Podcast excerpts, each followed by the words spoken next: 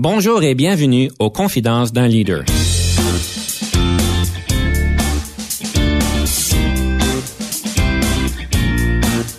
Ici Denis Lévesque, coach de cadre. Nous avons donc l'honneur et le privilège de recevoir en studio des leaders qui ont marqué leur communauté afin d'apprendre de leur expérience et de s'inspirer de leur sagesse.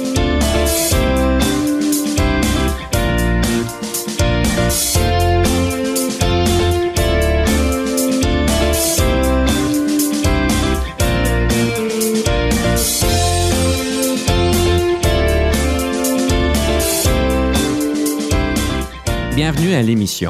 Aujourd'hui, nous avons le plaisir de recevoir Mme Mariette Carrier-Fraser, qui est bien impliquée dans la santé depuis quelques années, qui a donc une expérience et une carrière vraiment très diversifiée et très intéressante. Bienvenue en émission. Merci beaucoup.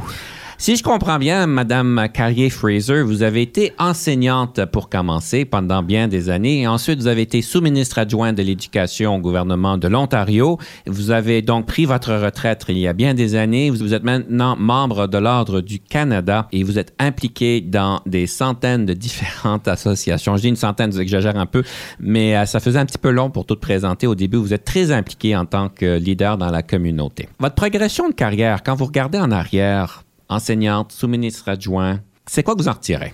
Moi, ce que j'ai toujours fait, j'ai toujours pris des risques.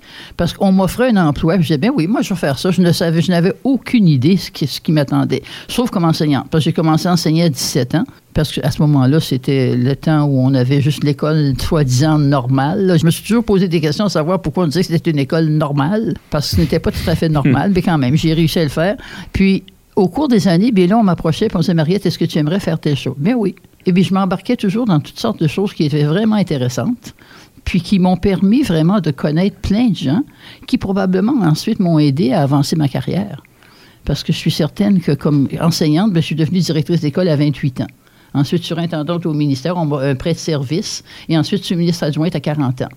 Puis les femmes, à ce moment-là, ça fait quand même quelques années de ça, disons, mm-hmm. euh, il n'y en avait pas beaucoup dans des postes de responsabilité, puis surtout une femme francophone qui n'avait aucune expérience comme fonctionnaire à part ça. Puis moi, on m'a offert le poste, puis j'ai dit, oh my God, qu'est-ce que j'ai fait là? Je ne sais même pas ce que ça fait une sous-ministre adjointe. Qu'est-ce que je vais faire demain matin quand j'arrive au travail?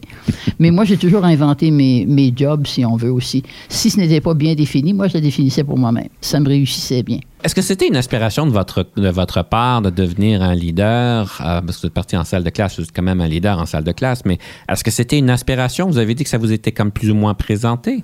Non, je n'ai jamais planifié quoi que ce soit au niveau de ma carrière. Moi, je prenais les occasions qui m'étaient offertes, puis j'en faisais quelque chose. Je déménageais souvent, parce mhm. que j'étais à ce moment-là, j'avais un mari, puis on déménageait souvent à cause de lui, puis après ça, on déménageait à cause de moi. Mais c'est simplement parce que tout m'intéressait. Alors, quand on m'a fait quelque chose, bien, on dit c'est intéressant, c'est un peu différent de ce que je suis en train de faire présentement. Alors, quand je suis déménagé dans le sud de l'Ontario, par exemple, j'ai enseigné dans les écoles anglaises pendant un bout de temps parce qu'à ce moment-là, il y avait très peu d'écoles de langue française, jusqu'à ce que je me rende compte que j'étais en train de perdre mon français, puis mes parents ne comprenaient pas un traître mot d'anglais. Alors, euh, j'ai dit, fameux d'élever mes enfants en français, si je veux. Euh. alors, euh, mais non, j'ai aucun plan. Je n'avais aucun plan, mais j'ai saisi toutes les opportunités possibles et ça m'a très, très bien servi. Les gens me disaient, quel était ton plan de carrière, Mariette? Mais je dis, qu'est-ce que c'est, c'est un plan de carrière? Je n'ai jamais pensé de faire un plan de carrière.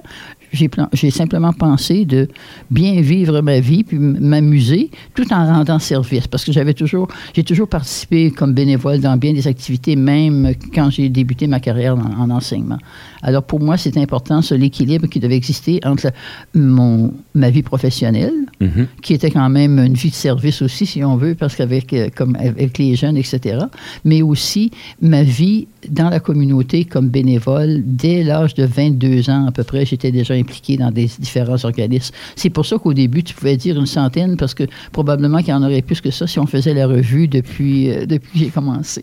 Je suis un peu curieux là. Cette expérience en tant qu'enseignante en salle de classe, qu'est-ce que ça vous a permis d'obtenir qui vous a aidé au niveau du leadership? Si on regarde le milieu où je me trouvais, pour commencer dans le nord de l'Ontario, j'ai commencé dans le nord de l'Ontario complètement. Alors, une petite école de camp, avec euh, une petite école de cinq, quatre classes, je pense bien.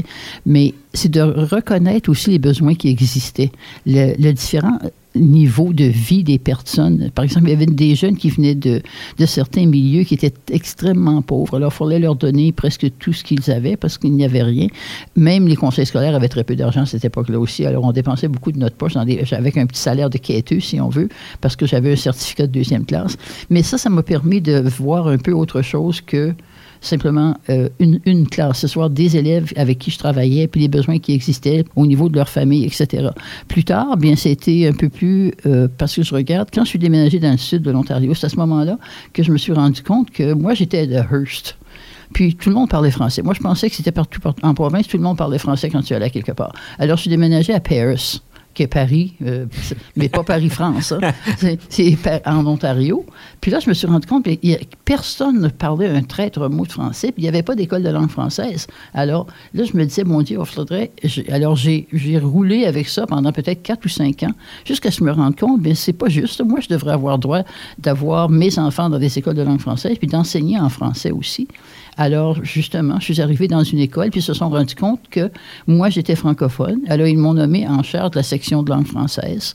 Puis, à partir de là, bien sûr, puis c'était mon implication. Puis, parce que je voulais des écoles de langue française, bien, j'ai dit, je n'attendrai pas qu'on les offre. Alors, j'ai travaillé avec des parents, puis on a fait des revendications auprès du conseil scolaire. Puis, notre école n'était plus une section, c'est devenu une école à part entière. Puis là, on m'a nommé la première directrice de cette école-là. Alors, je saisissais les occasions que dans mon travail qui me permettaient aussi dans ma vie de tous les jours, dans ma vie à l'extérieur de la salle de classe, de pouvoir encore euh, travailler pour la communauté dans un certain sens, puis pour moi-même, parce que moi, ça me rendait heureuse de toute façon. Vous êtes une personne qui me paraît comme étant une fonceuse. Là. Quand vous voyez une opportunité ou une cause, vous vous y mettez à, corps et âme. Et, je peux dire que c'est pas tout le monde nécessairement qui aurait fait les efforts que vous avez faits pour pouvoir obtenir des choses euh, comme l'école française. Non, probablement pas. Je sais que vous venez de Hearst, vous venez d'une grosse famille aussi. Comment votre jeunesse dans une grosse famille, dans une ville, je sais pas si on appellerait ça un village à ce moment-là, Hearst, oh, c'est une ville ou un village. Comment est-ce que ça a pu former la personne que vous êtes en tant que leader aujourd'hui? Il faudrait s'entendre parce que je n'étais pas à Hearst même. Moi, je vivais en pleine campagne dans un rang. Mm-hmm. Euh, il y avait 12 familles, 11 étaient parentées. Mm-hmm. Alors, c'est des, et j'avais j'ai six sœurs et deux frères.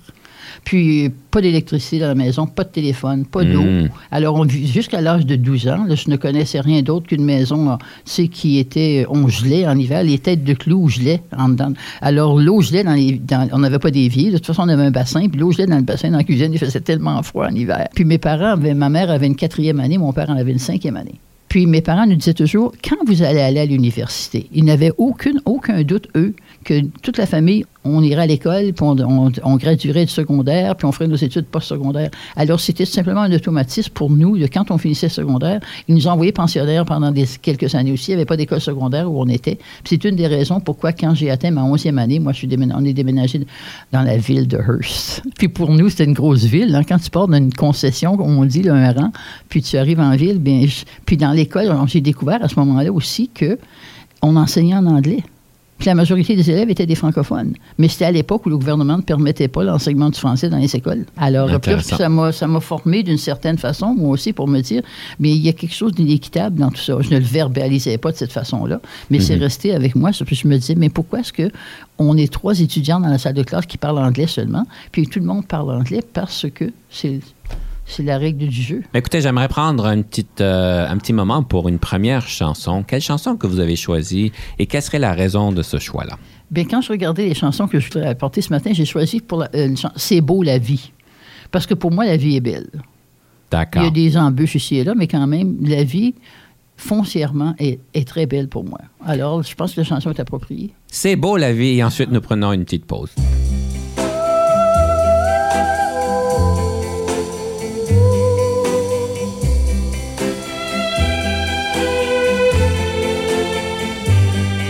Le vent dans tes cheveux blonds, le soleil à l'horizon, quelques mots d'une chanson, que c'est beau, c'est beau la vie. Un oiseau qui fait la roue sur un arbre déjà beau, et son cri par-dessus tout, que c'est beau, c'est beau la vie tout ce qui tremble et palpite, tout ce qui lutte et se bat, tout ce que j'ai cru trop vite, à jamais perdu pour moi. Pouvoir encore regarder, pouvoir encore écouter, et surtout pouvoir chanter que c'est beau, c'est beau la vie le jazz ouvert dans la nuit, sa trompette qui nous suit dans une rue de Paris. Que c'est beau, c'est beau la vie. La rouge fleur éclatée d'un néon qui fait trembler nos deux ombres étonnées. Que c'est beau, c'est beau la vie ce que j'ai failli perdre, tout ce qui m'est redonné, aujourd'hui me monte aux lèvres en cette fin de journée. Pouvoir encore partager ma jeunesse, mes idées, avec l'amour retrouvé, que c'est beau, c'est beau la vie. Pouvoir encore te parler, pouvoir encore t'embrasser, te le dire et le chanter. Oui, c'est beau, c'est beau, la vie.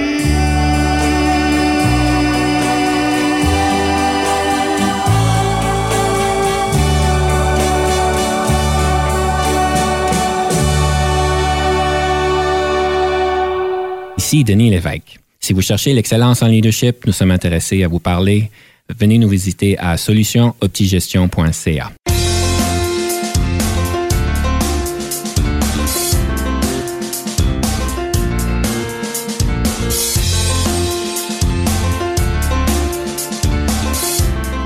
De retour à l'émission, nous sommes ici avec Madame Mariette Carrier-Fraser et nous parlions donc de l'expérience et de l'histoire que vous aviez à Hearst qui a vraiment formé un peu le restant de votre vie. Où est-ce que vous impliquez vraiment au niveau social, euh, au niveau de la cause de la francophonie, si on peut dire d'une manière très active? Vous en avez dédié votre vie. Et je sais qu'à un moment donné, ceci, je présume, vous a permis de pouvoir euh, accéder en tant que membre de l'Ordre du Canada. Vous avez été reconnu grandement. Euh, est-ce que vous pouvez nous parler un peu de l'expérience de devenir membre de l'Ordre du Canada? Quand j'ai reçu un appel du bureau du gouverneur général me disant que mon nom avait été soumis pour devenir membre de l'Ordre du Canada et j'avais été choisi de façon unanime par les membres du comité, je n'ai rien dit, tout simplement. J'étais assise puis je ne disais absolument rien. Puis la personne au bout de la ligne m'a dit Êtes-vous toujours là, madame? J'ai dit oui, mais j'ai dit euh, Est-ce que vous acceptez? Ben, j'ai dit Comment même poser la question? C'est sûr que j'accepte. Mais j'étais vraiment surprise même estomaqué parce que je ne m'entendais pas du tout. Ben, je ne sais pas qui a proposé mon nom pour commencer. Je ne le saurais jamais, j'ai l'impression, parce qu'ils ne le disent pas. Puis, je me disais, mais pourquoi moi? Mm-hmm. Puis chaque fois que je reçois un prix de quelque chose, je me dis, mais pourquoi moi? Moi, je fais ce que j'aime, puis je m'amuse à le faire. Alors, ce n'est pas nécessaire qu'ils me reconnaissent pour ça, parce que dans ma vie, moi, je ne fais pas les choses que je déteste absolument. Donc, vous avez été nommé, donc le comité vous a choisi, a, tout été d'accord de vous, euh, de vous accueillir dans ce cercle privilégié. Et vous avez donc eu euh, le processus, si je, présume qu'il y a un processus. Est-ce que vous pouvez nous expliquer un peu le processus? Euh? Une, fois que tu es choisi, là, on t'indique qu'il y a certaines dates où tu peux être reconnu officiellement. Puis, quand il m'avait proposé la première date, moi, j'ai dit, ben, je ne peux pas, j'ai une réunion à Toronto parce que c'est de mon dossier santé. Puis euh, j'ai de l'influence à exercer cette journée-là. Alors je dois absolument me rendre. Alors je ne peux pas participer à la cérémonie de remise de l'épingle de l'Ordre du Canada. les gens ont dit, mais t'es malade? Ben j'ai dit, écoutez, moi, j'ai ma priorité dans ma vie. L'Ordre du Canada, ça va être une journée, puis ça, je vais la garder avec moi. Mais quand même, alors euh, je suis allé un peu plus tard. Plus ce qu'on fait, tout simplement, ils nous donnent le protocole exactement. On reconnaît pour, pour contribution exceptionnelle. Hein. On ne le donne pas à, tout le monde. C'est que c'est Mhm. vraiment bien mérité. Puis je me disais, ben, qu'est-ce que j'ai pu faire? Puis là, il disait, est-ce que vous pourriez souligner certaines choses que vous avez fait qui ont permis de vous remettre cette, cette médaille-là? Ben, je n'étais pas sûre. Moi, je disais, ben, voici les choses que j'ai fait. Mais pour moi, c'était tellement normal pour moi de faire ces choses-là parce que je l'ai fait depuis que je suis jeune, de m'impliquer, de faire avancer les dossiers, etc. Mais j'étais vraiment, quand je regardais les gens autour de moi, quand j'ai reçu l'Ordre du Canada de façon officielle lors de la cérémonie, je me disais, des gens qui ont accompli tellement de choses, des chercheurs, des médecins, des spécialistes, etc. Puis il y avait moi. puis, je disais, mais mon Dieu, les, les- puis, les gens ont dit, mon Dieu, mais félicitations pour tout ce que vous avez fait. Puis ils sont venus me féliciter après. Mais je me disais, simplement pour avoir fait ce que je voulais faire, d'avoir réussi à le faire, puis d'avoir réussi à le à faire assez bien aussi, merci. Je me disais, bien, ça, c'est être reconnu simplement pour avoir, pour rendre service aussi. Ça, je, me disais au moins, cette partie-là, c'est vrai. Je le fais pour m'assurer que la population francophone est mieux servie. Et on parle de combien de personnes par année, vous, est-ce que vous savez? Ben depuis 1900, c'est depuis 1967 hein, qu'ils ont commencé la fête, Mhm. le, le centième anniversaire du Canada. Je pense qu'on est rendu, on en nomme à peu près une centaine, peut-être 150 par année. OK. Il y a, le- il y a trois cérémonies normalement. Ben, je trouve ça vraiment bien que vous ayez même refusé de, de participer à la première. euh, Oh, mais euh, ça- ça- Puis ce n'est rien à part de ça. J'ai refusé autre chose. hein. Là, on nous invite. euh, le- la cérémonie, c'est remise, des, remise de la médaille devant les autres, etc., les autres personnes qui sont honorées également. Puis, euh, on avait, j'avais le droit d'inviter quatre personnes. Alors, j'avais invité quatre personnes, mais mes deux filles, j'ai deux filles puis deux petits-enfants. Alors, j'avais invité mes deux filles, puis mes deux petits-enfants étaient partis en voyage, alors pas ils n'ont pas pu rester. Mais le soir, ils avaient un banquet avec la robe longue, puis tout le tralala. Mhm. Puis ils ont dit, bien, madame, vous avez le droit d'amener une personne. Ben moi, j'ai dit, je n'ai pas de conjoint. Alors, je puis il y avait bien des gens qui disaient, Mariette, tu peux nous inviter, on va aller avec toi, ça va nous faire plaisir. non, non, j'ai dit, moi, je veux mes deux filles. C'était ma vie, j'ai passé avec mes deux filles, puis j'aimerais qu'elles soient là. Alors, j'ai demandé la permission d'avoir mes deux filles. Ils payent les voyages des personnes qui viennent de, de Colombie-Britannique, de n'importe où au Canada, mais moi, ça coûtait rien. Je pouvais marcher pour aller au bureau du, gouverneur général. Mhm. Alors, mes deux filles, j'ai dit, je voudrais avoir mes deux filles avec moi. Mais ont dit, madame, vous avez droit à une personne. Puis la, la personne a dit, bien, vous pourriez peut-être choisir une des. Hey! J'ai dit, quelle question stupide. Comment voulez-vous que je choisisse entre mes deux filles? La plus grande, la plus vieille, celle qui vit plus proche de moi? Non. Alors j'ai dit, bien, je n'irai pas. Alors je dis, je n'irai pas à la soirée. Ben, dit, madame, vous allez manquer une très belle soirée, puis vous allez rencontrer tous les autres récipiendaires. Puis, euh, ben, j'ai dit, tant mieux pour eux. tant- Mais j'ai dit, j'en ai. J'en ai vu d'autres, euh, banquets puis galas. Puis je, je rencontre toujours des gens extrêmement intéressants. Je n'ai pas besoin de payer 300 dollars pour une robe pour aller là. Alors, il m'a dit, ben, si vous changez d'idée, on garde votre nom. Ben, j'ai dit, est-ce que vous, allez changer d'idée? Elle dit, non. Mais j'ai dit, moi non plus. Alors, je ne suis pas allé au banquet. Je, je vous félicite parce que vous êtes quelqu'un quand même avec des principes très forts et à ce point-là, vous posez des questions, vous faites avancer des dossiers comme vous dites. Je trouve ça vraiment incroyable. Vous êtes si clair dans vos valeurs et dans vos principes. Puis ma famille passe avant tout. Hein, mais que Mhm. n'importe quelle chose, il n'y a rien qui m'arrêterait tout simplement de faire quoi que ce soit si ma famille a besoin de moi, que ce soit mes frères, mes sœurs, mes deux enfants, mes petits j'ai deux petits-enfants. c'est- Ces gens-là passent avant tout. Puis c'était fait quand j'étais sous ministre adjoint, je disais toujours à ma secrétaire, si une de mes filles appelle, puis j'étais quand même adolescente, même un peu plus vieille, je disais, vous me passez l'appareil, même si j'avais dans le bureau du ministre, vous venez me chercher, vous me sortez du bureau, puis je viens parler. Même si simplement pour dire, Maman, je suis rendu à la maison. Mais j'ai dit, il va passer avant n'importe qui d'autre. Alors, pour l'Ordre du Canada, encore plus. hein. Ben oui, ben oui. Vous dites que vous faites avancer les dossiers. Évidemment, comme vous avez dit, vous avez avancé énormément de dossiers. Quelle serait la chose la plus importante à prendre en considération lorsque quelqu'un veut avancer un dossier, surtout quand c'est un dossier qui a beaucoup de difficultés à avancer? Ça serait quoi la chose la plus importante à considérer? Il faut savoir avec qui s'associer pour commencer. Les gens qui vont aider à faire avancer les choses. Parce que tu ne peux pas faire avancer un dossier, par exemple, quand la création des conseils scolaires de langue française. Ce n'est pas quelque chose que j'aurais pu faire par moi-même. J'ai agi beaucoup. J'ai mis. Puis il faut exercer, savoir sur qui on peut exercer de l'influence aussi. Les gens qui sont importants à influencer, mais les gens qui peuvent t'accompagner pour influencer la personne qui va prendre la décision finale aussi. Alors moi, dans ce sens-là, j'ai toujours eu des personnes qui, qui m'avisaient bien aussi, parce que je m'entourais surtout de personnes qui avaient des connaissances que moi, je n'avais pas.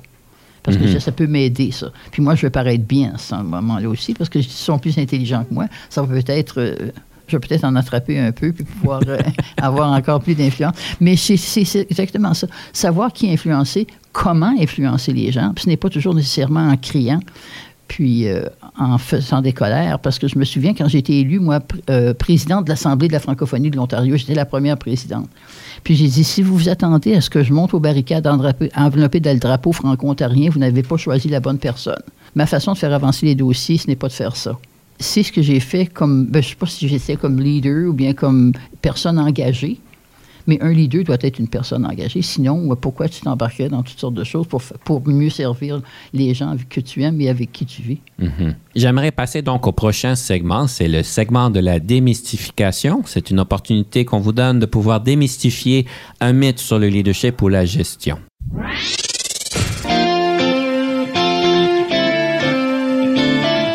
Quel serait ce mythe que vous voudriez démystifier? Certaines personnes pensent que tout le monde peut être un leader. Mhm. Puis, il y a des, certaines qualités de base dont tu as besoin, j'ai l'impression, pour être un leader. Pour commencer, tu dois vouloir être un leader. Tu dois- même si tu ne sais pas que tu, veux, que tu, euh, tu es un leader, il y a quand même certaines choses que tu dois être capable de faire qui vont permettre aux autres d'avancer avec toi. Aussi, il y a certaines qualités personnelles que tu dois avoir, de l'entre-gens. Puis aimer foncièrement les gens avec qui tu travailles aussi. Parce que si tu n'as pas de respect pour. Puis les respecter avec les qualités peut-être les défauts qu'ils ont aussi, mais quand même, ce sont des gens qui, dont tu as.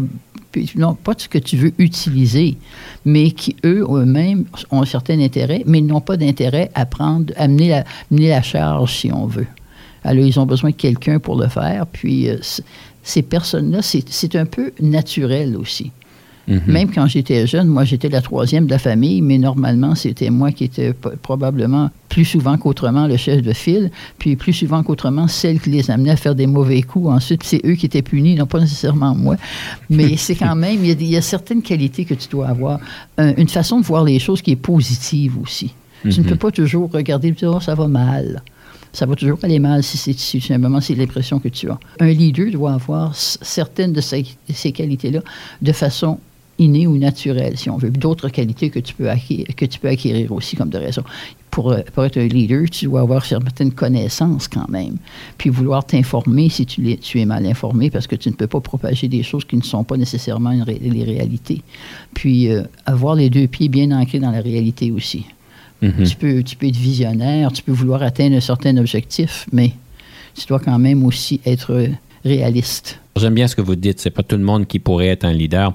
Et il y a des compétences de base et des aptitudes personnelles qu'on doit avoir dès le départ. J'aimerais donc prendre le temps d'aller écouter une deuxième chanson. Alors, ça serait quoi la deuxième chanson et pourquoi vous l'avez choisie?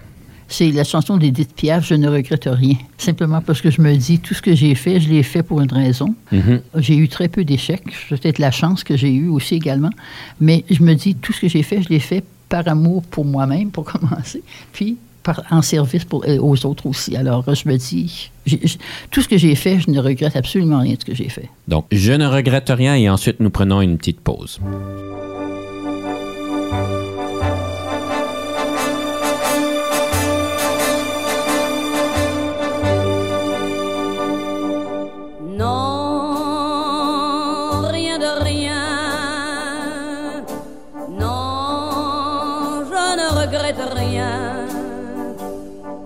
Ni le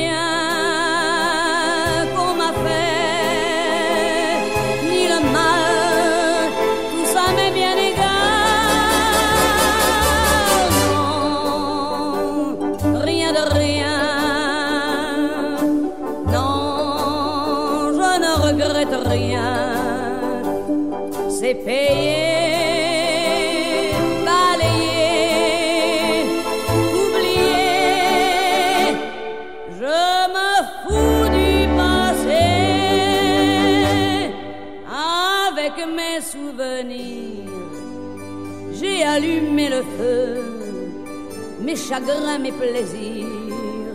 Je n'ai plus besoin de balayer les amours avec leur trémolo, balayer pour toujours. Je repars à zéro.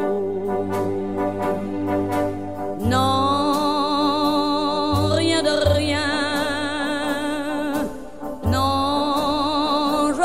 regrette rien, ni le bien qu'on m'a fait, ni le mal, tout ça m'est bien égal. Non, rien de rien, non, je ne regrette rien, car ma vie.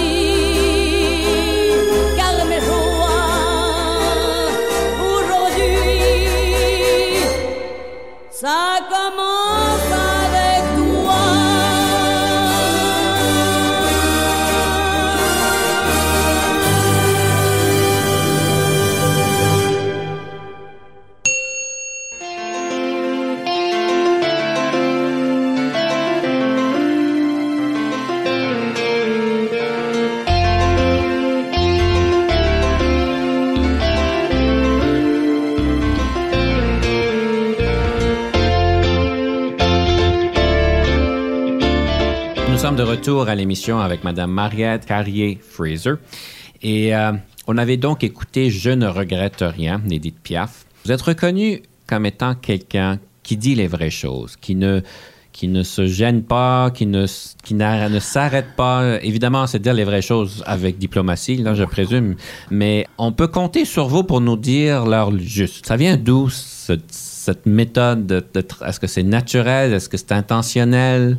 Je pense que c'est naturel, puis peut-être parce que moi, je me, suis, les- me dis toujours, si les gens me posent une question, c'est parce qu'ils veulent avoir une réponse. Mhm. Si la réponse leur plaît, tant mieux. Si ça ne leur plaît pas, bien, moi, je dis, j'aurais simplement la réponse que j'ai, c'est celle-là.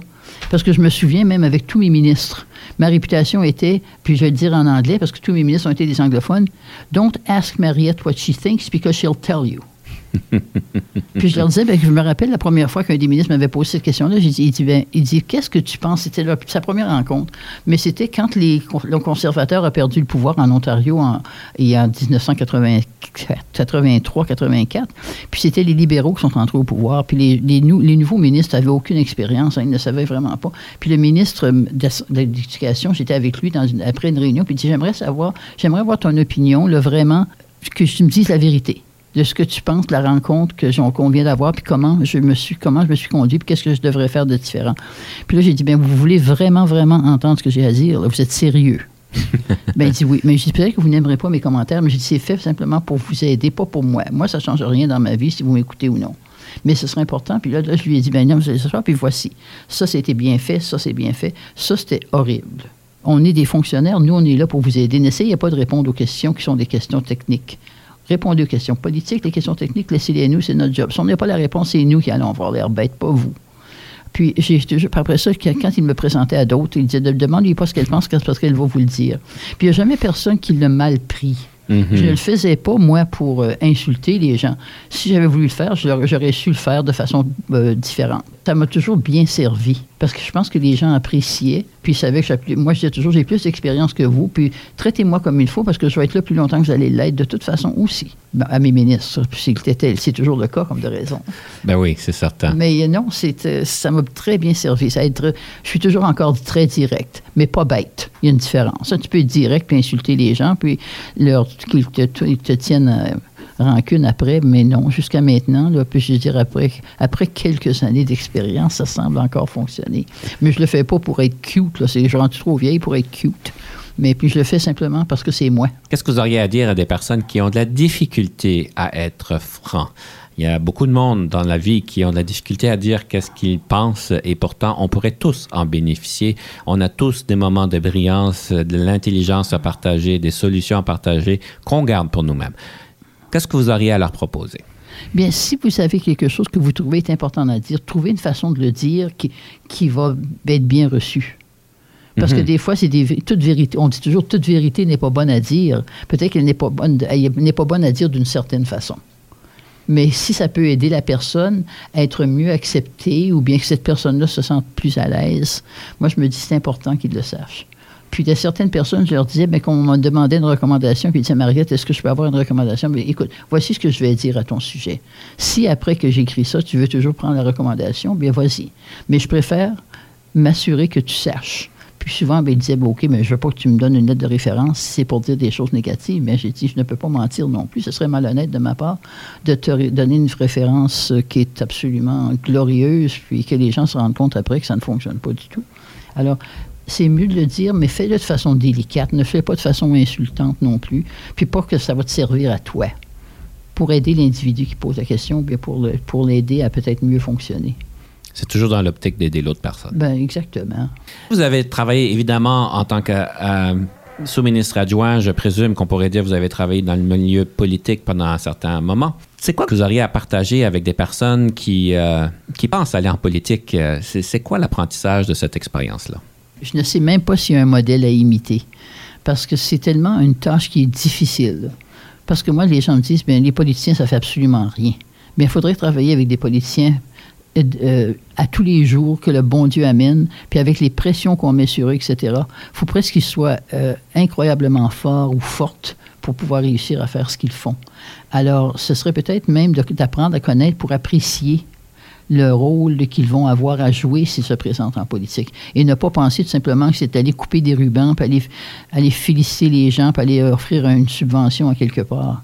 Il y a du travail qui est beaucoup plus ardu, puis aussi de ne pas s'attendre à ce qui- à être, que les gens soient reconnaissants pour ce qu'ils font Hmm. ou ce qu'elles font. Parce que pour une, une, félici- une- une lettre de félicitation que tu vas recevoir, tu vas probablement recevoir 12 de bêtises. Alors, il y a bien des gens qui sont insatisfaits de ce que tu as fait parce qu'ils ne voient pas l'image complète. Il faut que ce soit. nos politiciens devraient s'assurer d'avoir une image un peu plus globale du rôle qu'ils ont à jouer, des dossiers dont ils sont responsables. Ne pas essayer de tout, de ne pas essayer de tout saisir parce que ça, ne se fait pas du jour au lendemain. Ils, ont besoin d'expérience. Ils devraient peut-être être adjoints à un, un ministre pour commencer, pour faire un peu de ce travail-là. Puis de reconnaître que un ministre n'a pas tous les pouvoirs sur la planète, ou une ministre, ou même un député, parce qu'ils sont dans une équipe. Mhm. Puis ils doivent s'assurer de respecter la direction où le gouvernement veut aller. Puis quand ils ne peuvent pas le faire, ils devraient se s'en aller, ne pas rester là. Parce que moi, ça avait été comme sous-ministre adjoint, je disais toujours, quand je ne serai pas capable de travailler à l'intérieur d'un cadre qu'on nous donne, je vais démissionner tout simplement. Plutôt que d'être ne pas être loyal, Mhm. je préférais démissionner puis que quelqu'un d'autre s'occupe du dossier parce que je trouvais que c'est trop, très, trop important. Alors, comme politiciens, ils ont une tâche absolument incroyable, une tâche qui est très importante. Je ne voudrais pas devenir politicien, on m'avait même approché puis je disais non, non, merci. Mais qu'ils devraient essayer de, de bien comprendre leur rôle et ne pas raconter n'importe quoi simplement pour plaire aux gens qui vont les élire. Mhm. Puis ça, ça m'inquiète toujours un peu. Ça. Ne faites pas des promesses que vous savez que vous ne pourrez pas tenir. Oui, tout à fait. C'est quoi les parallèles entre la politique et le leadership? Mais les politiciens, ce ne sont pas tous des leaders. hein. Parce que, je veux dire, si, il y en a qui sont en politique parce qu'ils ont une mission, ils ont une vision qu'ils veulent atteindre, etc. Ça, peut-être, c'est un, un- un genre de leadership, définitivement. Un leader amène les gens vers, vers un objectif de quelque sorte. Mhm. Puis, il s'entoure de personnes qui vont pouvoir aider, ou bien euh, il- il forme des gens qui vont pouvoir travailler dans le même, dans le même secteur pour pouvoir faire avancer les dossiers. Euh, les politiciens sont tiraillés un peu euh, de, part et, d'autre aussi. hein. Ils ont les électeurs pour qui, à qui ils doivent plaire. Ils, ils sont membres d'un gouvernement ou membres d'un parti qui a certaines responsabilités. Alors, ce n'est pas évident. C'est plus facile d'être un leader qu'être un politicien. C'est pas dû à tous les politiciens d'être leader. C'est bien dit. Et sur ce, nous allons donc pratiquer notre capacité euh, de discours oratoire, si on peut dire, de donner un message court qui soit succinct. Et nous allons aller donc à la section La Rafale. Est-ce que vous êtes prête? Oui.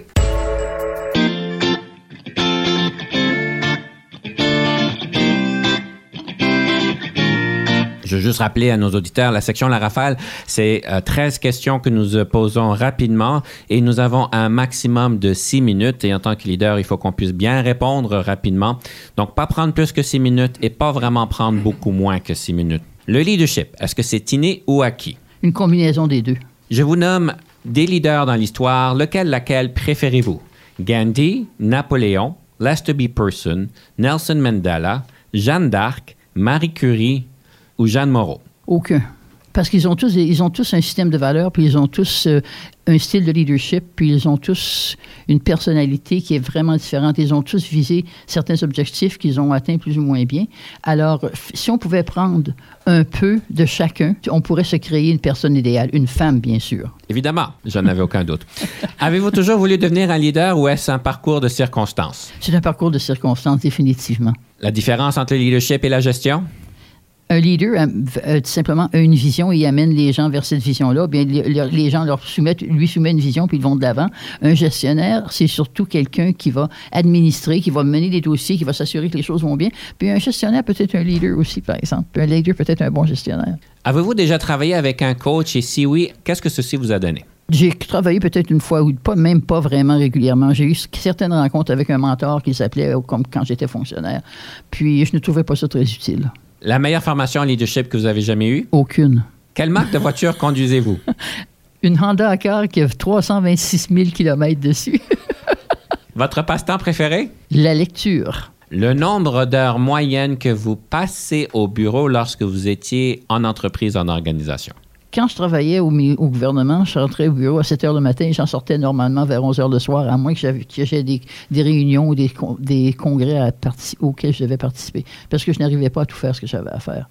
Mais j'adorais ce que je faisais. Puis mes enfants étaient rendus assez vieilles qu'elles pouvaient se permettre de- que maman ne soit pas toujours autour. En tant que leader, qu'est-ce qui vous frustre au travail? Les gens qui ne veulent pas travailler. En tant que leader, qu'est-ce qui vous rend heureuse? les gens qui, avec qui on peut partager une vision, puis qui nous amènent, qui nous, nous amènent vers cette vision-là, qui nous aident à la- à la- l'atteindre. Je vous donne quatre qualificatifs. Situez-vous par rapport à ceux-ci. Créative, bagarreur, cérébrale ou envieuse? Oh mon Dieu, pas envieuse. Créatif, probablement, mais je ne suis pas sûr que j'aurais une bonne définition d'être créateur aussi. Avoir des idées qui sont différentes des autres, probablement oui. Bagarreur, dans un sens positif, parce qu'on m'a plutôt pour arriver, comme on ba- Mariette, tu es une batailleuse parce que tu veux t'assurer, par exemple, que les droits des francophones soient, soient reconnus. Dans ce sens-là, oui. Mais pas me bagarrer simplement pour le plaisir de me bagarrer. C'est simplement pour faire avancer certaines choses. Cérébral, pas convaincu. Pe- Peut-être, mais je pense, mais pas sûr que je sois cérébral. Et envieuse, jamais. Je n'envie personne parce que moi, j'ai tout ce qu'il me faut. Si vous n'étiez pas devenu une leader, qu'auriez-vous voulu devenir?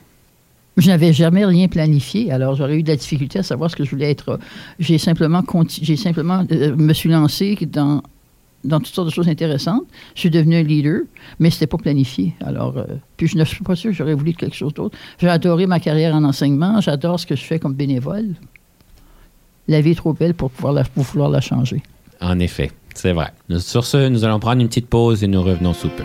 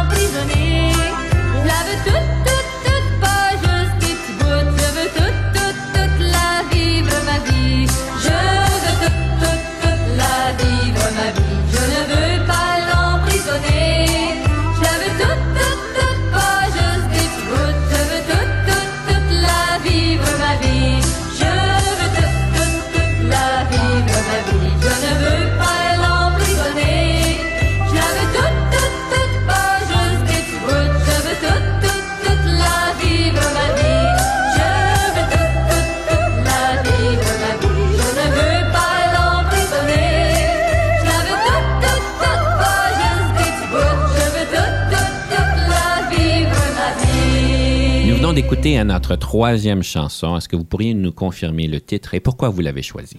Celle que j'ai choisie, c'est Je veux toute, toute, toute la vivre ma vie. On dirait qu'il y a presque un thème hein, qui se poursuit à l'intérieur des trois chansons que j'ai choisies. Parce que je me dis, j'ai quand même un âge respectable, mais je me dis encore, j'ai encore des choses à faire, puis une vie à vivre. Puis je veux bien la vivre. Puis c'est pour ça que j'aimais les paroles de ces chansons-là. Je veux, je, veux toute, toute, toute la vivre ma vie. Tout ce que j'ai à faire, même, je je vais peut-être devoir m'adapter à un moment donné parce que je ne pourrai pas toujours en faire. ben, non, pas c'est pas vrai. Je peux en faire autant, je peux le faire de façon différente, c'est tout. Alors, mais c'est simplement parce que c'est moi, ça. Ma vie, je veux la vivre. Je ne veux pas simplement attendre, que, attendre de mourir. Vous avez l'air d'être une personne qui vit la vie pleinement. Des- oui. Je présume que des fois, l'appétit est plus grand que qu'est-ce qu'on peut en prendre. Parce qu'on veut faire plus de choses qu'on est capable. Comment qu'on fait pour gérer nos ambitions avec nos capacités? Non, ce que j'ai décidé de faire, moi, quand j'ai commencé, bien depuis quelques années déjà, c'est dire, j'entreprends simplement ce que je sais que je suis capable de faire. Ne m'embarque pas, parce que je vois des gens qui sont sur 20 000 comités, puis ils sont euh, impliqués dans tout, puis ils ne réussissent à rien faire. Moi, j'en prends. Quand j'ai euh, atteint un certain niveau dans certaines choses, bien là, je dis, bien là, je vais laisser ceci, puis je vais prendre quelque chose d'autre. Mais je laisse toujours une chose tomber avant d'en prendre une autre, parce que je, trouve que ce serait malhonnête de faire ça. Sinon, si j'aurais un conseil, il faut que tu y donnes de toi-même. Tu n'es pas là simplement pour ajouter ça sur, ton CV, sur ton curriculum vitae. Puis je n'en ai plus. De toute façon, je n'ai pas besoin parce que j'irai certainement pas faire demande pour un emploi quelque part. Mais j'aime mieux donner tout ce que j'ai à donner dans moins de dossiers, puis bien faire les choses, que de m'embarquer dans tout puis ne rien faire. Je ne sais pas si je me trompe, mais j'ai comme l'impression que vous en avez plus à donner que la moyenne de la population. Vous travaillez de 7 h à 11 h le soir. je présume que ça inclut peut-être les fins de semaine. Et là, j'ai regardé votre horaire aujourd'hui. Vous nous l'avez partagé. Vous avez commencé à 7 h ce matin. Vous, vous allez finir tard ce soir. Et pourtant, vous êtes dans cette période de vie qu'on appelle la retraite. Vous arrêtez pas. Euh, Est-ce que vous êtes tombé dans la potion magique ou quelque chose? Non, je sais pas. Ça fait 21 ans que je suis à ma retraite déjà. J'ai pris ma retraite à 54 ans. Alors, euh, mais je me dis, non, j'ai euh, j'ai de l'énergie parce que je fais quand même, je me tiens en forme physiquement parce que cette dimension-là, pour moi, est essentielle. Si je ne fais pas d'exercice physique au moins trois fois par semaine, je trouve que je suis beaucoup trop fatigué. Alors, cette énergie-là, je la garde. Puis, je me donne des moments tranquilles aussi. Là. Tu sais, je fais avec, avec mon petit-fils parce qu'il habite chez moi, parce qu'il est à l'université. Mais j'ai beaucoup d'énergie. Puis, quand je vois que je suis trop fatigué, bien là, je ralentis tout simplement pour quelques heures, quelques jours peut-être. Et puis, je peux reprendre avec, avec euh, autant d'énergie que j'en avais quand, au, au début. Alors, vous n'avez pas comme une pilule magique. euh, Oh non, non. Même pas de pilule. Il y a un dicton en anglais qu'on euh, qu'on fait référence lorsqu'on parle de vous. People make mistakes. That's why we have erasers. Oui, puis moi, je suis une gomme effacée. Non. Je pense pas que c'est ça l'idée, mais qu'est-ce que, ça, qu'est-ce que ça vous dit? C'est quelqu'un qui m'avait partagé ça quand il pense à vous. Je sais pas si c'est un dicton, mais euh, il y a- ouais? il y a des effaces sur des euh, crayons. Il y a une raison pour ça. Pourquoi est-ce qu'on ferait référence aux effaces et aux crayons? Les gens font des erreurs. J'espère qu'ils ne parlaient pas de moi. J'en ai fait des erreurs, c'est sûr, mais pas beaucoup. Il faut avoir quelqu'un simplement qui peut ramasser les pots cassés parfois. J'avais comme l'impression qu'on m'avait partagé ça simplement parce que vous permettez les autres de faire des erreurs, ainsi Oui. qu'à vous-même. Oui, parce que je me dis, il n'y a personne de parfait. Moi, je dis, la seule personne qui était parfaite, on a regardé ce qui lui est arrivé. Le Seigneur, je ne voudrais pas vivre dans les mêmes circonstances que lui. Mhm. Alors, je me dis, moi, les gens qui ne font pas d'erreur, c'est ceux qui font rien. C'est simple, tu ne peux pas faire d'erreur quand tu es assis chez toi à attendre que la vie, la vie passe. Alors, euh, je me dis non, Ben, ça pourrait être une erreur, ça. tant pis. si la fa- ça m'a bien servi jusqu'à maintenant. De pouvoir créer une culture, un, un environnement où est-ce que l'erreur est permise. Pourtant, vous avez travaillé sur des dossiers quand même très significatifs et, et l'erreur, elle a eu lieu à plusieurs reprises Oh pour oui, ramener ça. Puis on recommençait. Puis vous Parce- recommenciez. Oui, parce que je me souviens, au niveau de la gestion scolaire, les nombres de projets de loi qu'on a composés, qu'on a écrits, qui sont morts au feuilleton. Mhm. Puis je disais, OK, on, a, on a appris quelque chose des premières étapes. Bien là, on passe à une, étape- une étape différente. Mhm. Ne répétons pas les mêmes erreurs. Simplement, assurons-nous que le gouvernement change. Alors, nous allons peut-être aller un peu plus loin avec le gouvernement au pouvoir présentement. Alors, c'était toujours un peu l'attitude qu'on devait prendre. Parce que si on disait, ben, on, ça n'avancera jamais, il n'y a rien, qui- il y a rien qu'on ne réussirait à rien faire dans la vie. hein. Simplement, on attendrait, Mhm. que- on attendrait quoi? Vu que vous êtes si impliqué, vous avez en fait dédié votre vie à la cause euh, francophone en Ontario. Lorsque vous regardez son futur dans 20, 50, 100 ans, qu'est-ce que vous diriez qui est le plus grand défi? garder notre langue pour commencer, parce que les gens ont tendance à parler anglais beaucoup trop souvent. Ce n'est pas évident.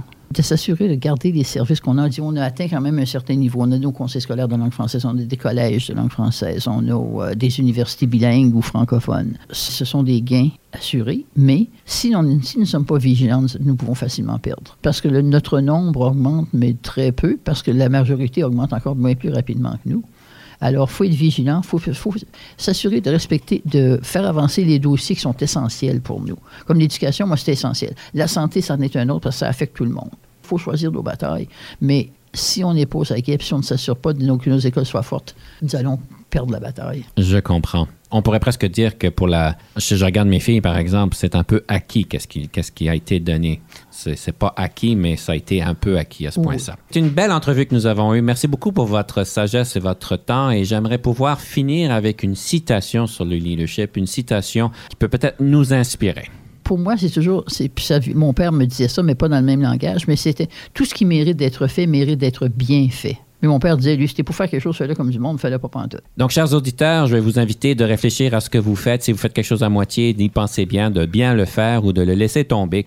Un grand merci, Madame Carrier-Fraser, de votre sagesse et de votre temps aujourd'hui. Je suis pas convaincu de la sagesse à partager, mais je- de toute façon, merci de m'avoir permis de m'adresser à la population de la région ici. À la prochaine. Merci.